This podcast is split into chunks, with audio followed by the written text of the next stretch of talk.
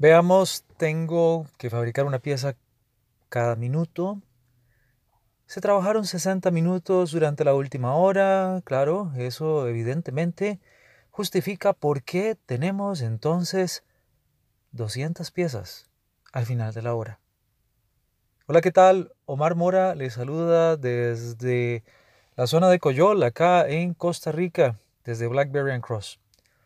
Esperamos el día de hoy puede acompañarnos en esta conversación que esperamos se convierta en conversación si usted nos comenta en redes sociales o en alguno de nuestros recursos como nuestro blog en i4is.blackberrycross.com. Y esperamos platicar sobre OEE, e, sobre el Overall Equipment Effectiveness. Y iniciaba yo con esa paráfrasis de una conversación hace algunos días con un cliente. El tiempo de ciclo para la fabricación de un producto que tienen en la compañía es de un minuto por pieza. Cada minuto debe salir fabricada una pieza.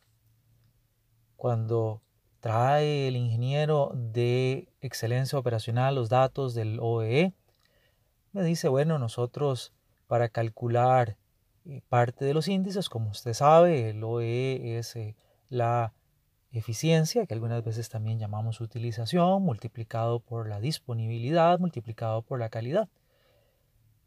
En eso estamos de acuerdo. Y hoy queremos revisar lo que tiene que ver con utilización o eficiencia. El joven ingeniero sabe que durante la última hora se trabajaron 60 minutos, totalmente disponibles, totalmente utilizables, y sabe que se debe fabricar una pieza por minuto. Bueno, pero al final termina con 200. Es aquí donde queremos comentarle. Ya hemos platicado en otras entregas acerca del OEE e que aritméticamente la fórmula no representa un desafío superior para la mayor parte de los profesionales. No lo es, es una multiplicación, una multiplicatoria. Pero el quehacer de la recolección de datos, la carpintería, si nos permite usar el término de recolectar los datos y los desafíos que puede tener, vale la pena comentarlos. Veamos este caso particular. Algunas cosas pueden suceder.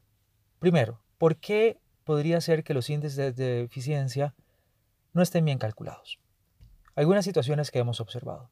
Bueno, uno, el tiempo, que se supone es el tiempo que debe eh, durarse en la fabricación del producto, en la tarea específica, no está bien calculado o está desactualizado o ya no es actual.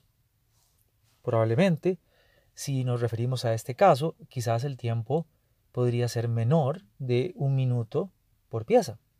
¿Qué tal 20 segundos o 15 segundos? Luego, tenemos la posibilidad, obviamente, de que el tiempo sea mayor, pero en este caso del ejemplo no pareciera. Pero la primera parte que debe llevarse es si el tiempo de fabricación es incorrecto, ¿cómo sabe usted realmente cuántas unidades, cuántas transacciones deben completarse por unidad de tiempo, por minuto, por hora?